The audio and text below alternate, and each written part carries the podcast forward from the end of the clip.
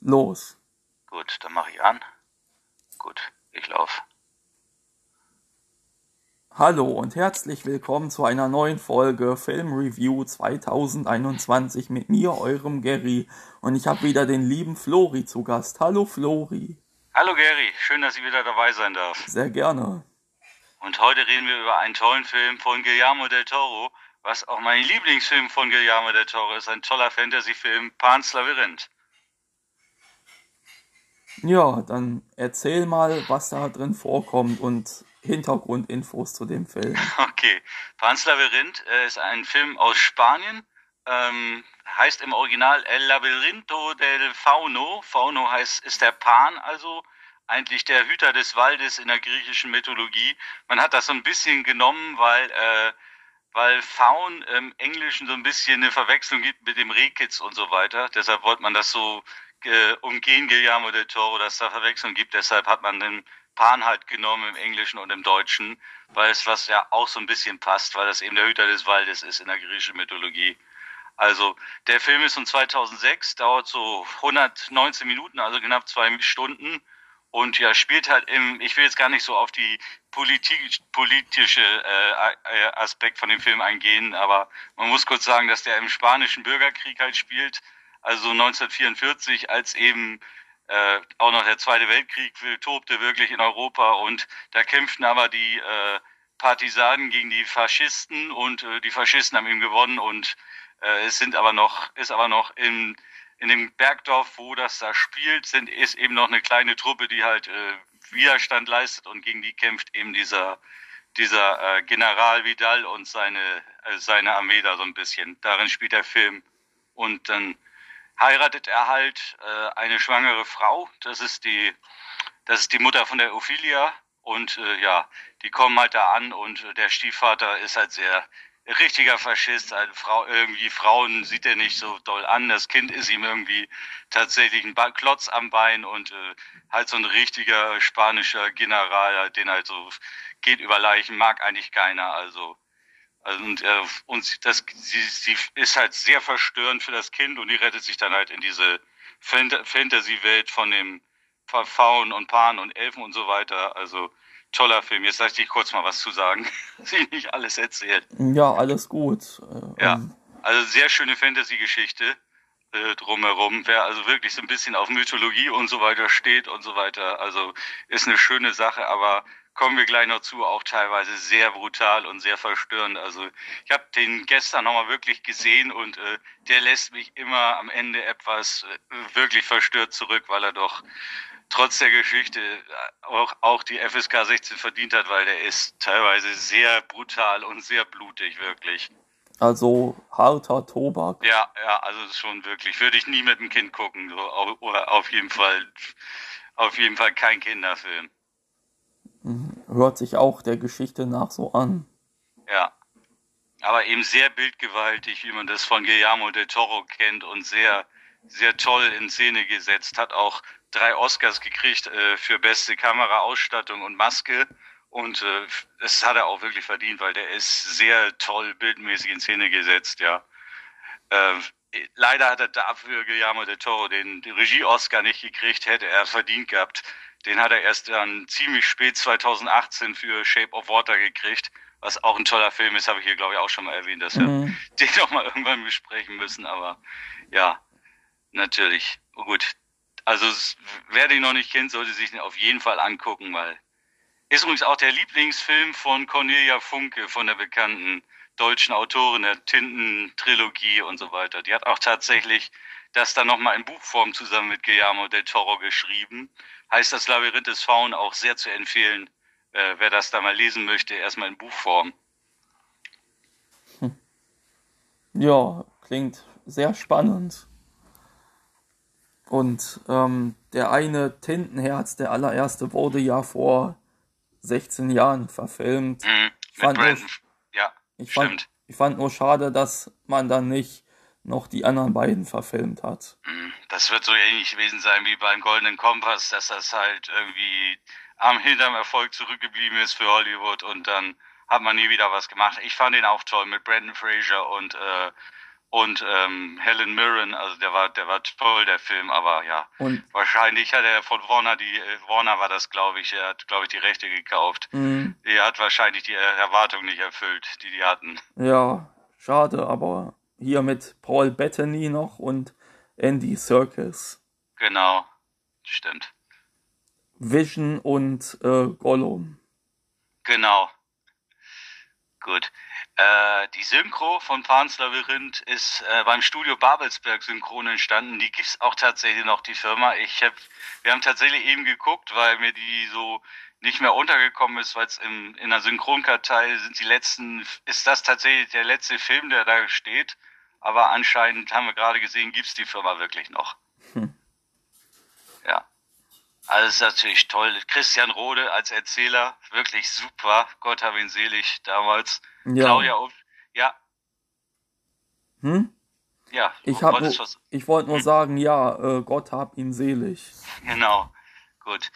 Dann, äh, ähm, dann Ar Aritna Gil. Ich spreche jetzt die Französ die spanischen Namen nicht so aus, auf jeden Fall. Claudia Obstadt Minges ist die Mutter von, ähm, von Ophelia, von dem Mädchen. Carmen, Dann- Carmen, Genau. Carmen Vidal, genau. Vidal eben, weil der General so heißt und sie ihn halt geheiratet hat. Mhm. Und, genau. Dann äh, Erich Reuker kennt man ja auch. Ähm, äh, ja, ist der gerade Geburtstag gehabt, äh, der Schauspieler. Oh, denkst du, ich komme jetzt äh, drauf. Mandy MacGyver. Patin, ach, ne, ne Richard, Richard Dean Anderson, Anderson. genau, genau. Glaube ich auch. Und äh, dann sei, seitdem und äh, Patrick Stewart auch immer noch, genau. Patrick Stewart. Genau. Und für Udo Schenk ist es natürlich eine Paraderolle, dieser Hauptmann Vidal, also richtig, richtiger, fieser und ekelhafter Charakter, wo sich äh, Udo Schenk richtig ausleben kann, Ja. wirklich. Glaube ich auch. Äh, Erich Reuker mit Patrick Stewart. Ja. Echt? Mhm. Damals glaube ich, äh, nachdem ähm, Ernst Meinecke nicht mehr so viel gemacht hat, gut, bei WK ist es ja tatsächlich noch Ach Ernst so, Meinecke. du meinst, ich glaube, du meinst, glaube ich, eher Kaspar Eichel, oder? Ach ja, genau, stimmt, die kriegen wir durcheinander, Entschuldigung, ja. Alles gut. Aber Erich Reuker hat, glaube ich, auch irgendwelche mal Stewart gesprochen. Wenn ich mir jetzt nicht ganz durcheinander rede. Wirst du nachher nochmal gucken. Ähm, ich kann ja mal eben in der Ja. Synchronkartei ich kann auch mal durcheinander kommen mit den ganzen Synchronleuten. Kann passieren. Ja. Also Lydia Morgenstern nochmal zu sagen, äh, die, die Schwester von Friedel Morgenstern, ja, auch ziemlich bekannt im Synchron und im Hörspiel, ist die, ist die kleine Ophelia, also passt auch wunderbar. Äh, obwohl ich glaube ich da, äh, obwohl die da glaube ich schon etwas älter war als die Ophelia, die ist nämlich so elf im, in der Geschichte glaube ich. Aber die beiden Morgenstern-Mädels klingen auch sehr jung wirklich noch. Ja. Und die Lydia ist jetzt vor kurzem, Anfang des Jahres, 34 geworden. Ja, genau. Friedel ist, müsste ein bisschen jünger glaube ich sein. Ja, die wird dieses Jahr 30. Genau, die wird dieses Jahr 30. Aber die beiden sind wirklich teuer. Die klingen, die klingen aber tatsächlich auch sehr gleich, wirklich. Wenn man die so mal hört. Die ich weiß auch gar nicht, ob die nicht vielleicht Zwillingsgeschwister sind. Auf jeden Fall klingen die sehr ähnlich. Wenn man die nicht andauernd hört, Hm. kann man die leicht mal verwechseln. Ja, Aber es ist, es ist da wirklich tolle Stimmen, wirklich. auf jeden Fall. Markus Pfeiffer ist noch dabei.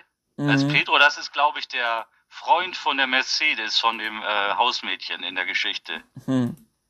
Ja, also eine, und Stefan Gößler, ich weiß gar nicht, wer Serrano war, muss ich mich noch mal legen, aber hier Stefan Gößler natürlich auch ein, ein Begriff. Ja, Stefan äh, Jackie Chan zum Beispiel. Genau, richtig. Ja, das war so die Synchro. Und dann gäbe es da noch Reinhard Kunert, genau, den kennt man ja auch, genau, Reinhard Kunert. Horst Lampe. Genau, Rainer Kunert ist der Arzt gewesen, den die hatten, genau, Mhm. der immer so ein bisschen aufgepasst hat, der auch im, letztendlich in der Geschichte eher für die Partisanen war, also für die, für die, für die ähm, Freiheitskämpfer da, gegen die die äh, Faschisten halt gekämpft haben. Ja. Und Hat immer so ein bisschen die mit versorgt mit der Mercedes. ja, und Mercedes war Peggy Sander. Genau, Peggy Sander. Und der Pan äh, war dann Dieter Memel. Genau, Dieter Müller auch toll, toll wirklich gespielt. Also die Synchro ist super wirklich. Mhm.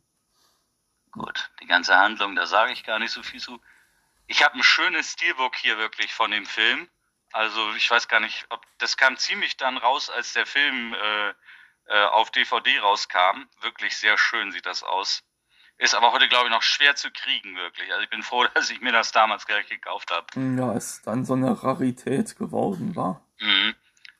Also Kritiken hat der Film sehr gute wirklich bekommen. Also wenn man das Lexikon des internationalen Films ist ja immer sehr gut. Die sagen mal, bildgewaltiger, fantastischer Film, irgendwie tolle Mischung aus Fantasy und Horror. Also, ja, also der scheint, der ist gut weggekommen, der Film. Mhm. Tragisches Märchen für Erwachsene mit poetischen, mit poetischen Anleihen des Faschismus, äh, unheimliche Fantasie, blutige Realität. Also ja, kann ich alles so mitgehen. Ja, ich Auszeichnungen. Academy Award 2007. Beste Kamera, bestes Szenenbild, bestes Make-up. Genau das, was ich gesagt habe eben. ja. Ja, sag gerne noch was. Ich wollte nur sagen, ich habe gerade IMDB geöffnet und Pans Labyrinth eingegeben. Und auf IMDB hat der Film eine Bewertung 8,2 von 10 Boah, Sternen Hammer. bekommen. Wirklich gut, ja. Das ist wirklich gut. Ja. British Academy Film Award 2007. Auch beste Kostüme, beste Maske, bester nicht englischer Film. Mhm. ja, Grammy Awards 2018. Nominierung Bestes Soundtrack-Album für Film, Fernsehen und visuelle Medien. An den Soundtrack kann ich jetzt so, doch, ja, das doch, das war glaube ich eher ein, eher ein Instrumental-Soundtrack. Ich kann mich da an, irgendwie an kein Lied erinnern, was irgendwie stimmlich irgendwas hatte. Mhm. Da, Romanadaption, da steht's nochmal. Im Jahr 2019 veröffentlichte Cornelia Funke zusammen mit Guillermo de Torre die Romanadaption des Filmes unter dem Titel Das Labyrinth des, Fa des Faun, erschien im S. Fischer Verlag. Die Hörbuchfassung wird von Tom Vogt gelesen, die habe ich nämlich auch ge gehört, genau. genau, Tom Vogt kennt man ja auch im Synchrone, sehr, ja. sehr bekannt. Ich, äh, wo, wo wir gerade bei Tom Vogt sind, äh, und hier auch Erich Reuker in der Synchronfassung ist. Ähm, hier Tom Paris aus Star Trek Voyager. Genau, genau, richtig. Erst Tom Vogt und dann Erich Reuker. Ich war damals sogar auf einer Lesung zu dem Buch äh, von, von äh, Cornelia Funke. Da war allerdings nicht Tom Vogt dabei, äh, war schon auf der Lesereise mit dabei, nur nicht in Hamburg. Da hat es dann ja wie immer ähm, Rainer Strecker gemacht. Er hat es auch toll gemacht, wirklich. Okay, cool. Ja, haben die sogar eine Fragerunde gemacht und habe ich tatsächlich zwei Fragen stellen dürfen und habe tatsächlich gesagt, wie toll mir der Film gefällt und so weiter. Da hat sie, war sie sehr angetan, hat sich sehr gefreut. Ja, ist doch schön. Ja, also das ist wirklich, den, der Film ist wirklich, wirklich toll. Gibt noch ein paar triviale Sachen, die die deutsche Power Metal Band Solar Fragment äh, schrieb in Anlehnung an die Geschichte des Films den Song, den Song Moanas Return. Genau. Habe ich noch nie gehört, den Song, muss ich mir direkt mal anhören. Hast du direkt Bock gekriegt, den Song ja, zu hören? Ich bin nicht so drin in diesem Power Metal. Also da, äh, schon, ich höre schon ein bisschen Power Metal, aber die Band sagt mir jetzt tatsächlich so nix. Ja, aber jetzt hast du auf jeden Fall einen Grund, das dir anzuhören. Genau. Also der Film scheint doch einige inspiriert zu haben.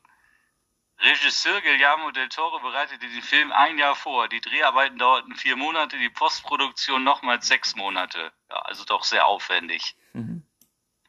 Das titelgebende Fahnenwesen wird im spanischen Original El Fauno der Faun genannt. Das ist das, was ich vorhin erzählt hatte, um eine Verwechslung der im Englischen gleichklingenden Worte Faun und äh, Deutsch Rehkitz zu vermeiden, wurde der Name in der englischen Fassung zu Pan geändert.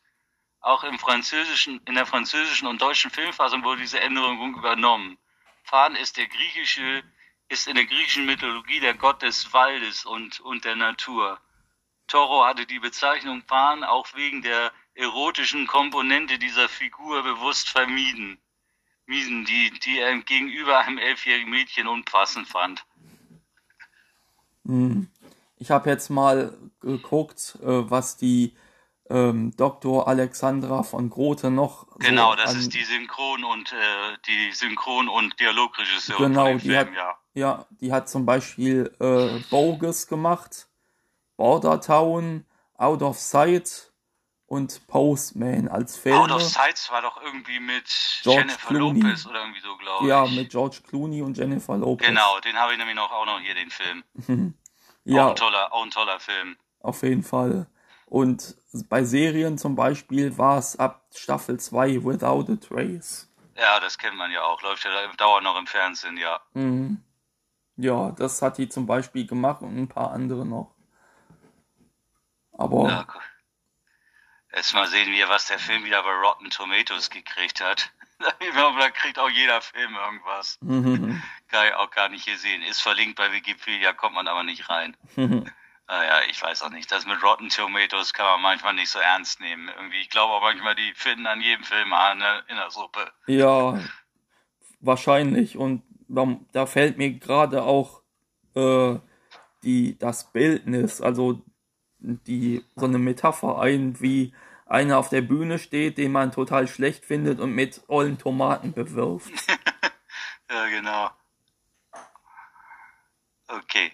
Ja, ne, das war eigentlich soweit alles zum Film. Also Ja. kann man wirklich sehr gut, ich würde den wirklich, ähm, wirklich ähm, empfehlen, dass ihr euch den mal anguckt da draußen. Aber wie gesagt, äh, macht euch auch was gefasst. Äh, nicht unbedingt mit eu schon mit euren Kindern gucken, aber nur wenn die wirklich, äh, wirklich ein bisschen hart gesotten sind, weil der, oder den vielleicht vorher gucken, weil es ist für mich absolut kein Kinofilm, aber ein sehr toller, bildgewaltiger Film, aber der, der wird, denke ich mal, auch bei euch ein bisschen nachwirken, wirklich. Was aber ja auch toll ist für einen Film, wenn der mal nachwirkt und ein bisschen zum Überlegen anregt. Ja, so eine Tiefgründigkeit. Mhm. Ach, und übrigens noch zu sagen, äh, mitgemacht beim Film in der Produktion hat auch ähm, Alfonso Cuarón, der sollte einigen was sagen, nämlich als äh, Regisseur vom dritten Harry Potter Film, ein guter Freund von Guillermo del Toro, auch ein Mexikaner. Und ähm, Joanne K. Rowling wollte damals richtig gerne äh, Guillermo del Toro für einen Harry Potter Film. Hat leider nie geklappt, sollte für Teil 3 sein, ähm, hatte aber Del Toro keine Zeit, war in irgendeinem anderen Filmprojekt. Äh, welcher Film, weiß ich jetzt nicht, muss ja Anfang der 2000er irgendwann gewesen sein. Also ich hab, muss, müsste, müsste man nochmal gucken, welcher Film das war auf jeden Fall. Konnte, konnte er nicht und hat dann gesagt, hier, nimm, mein, nimm doch meinen Freund Alfonso Cuaron. Und äh, der hat's dann ja gemacht und hat den Film ja super umgesetzt, Ja, meiner Meinung nach. würde ich auch sagen. Und der dritte Harry Potter Film ist von 2004. Genau, musst du mal gucken, was Del Toro da gemacht hat. Hellboy war ja, hat er ja auch noch gemacht, aber das war, glaube ich, später. Blade, weiß ich gar nicht, wann Blade war, ob das hinkommen könnte. Mit Blade äh, 2. Blade 2 2002. Nee, gut, das war Blade- also schon, auch schon davor. Blade Trinity vielleicht. Okay, das könnte natürlich sein, ja. Der ist von 2004, glaube ich. Ja. Von 2004, glaube ich, ja. Gut, dann, das sind auch so Filme von Del Toro, die man noch erwähnen kann. Mhm.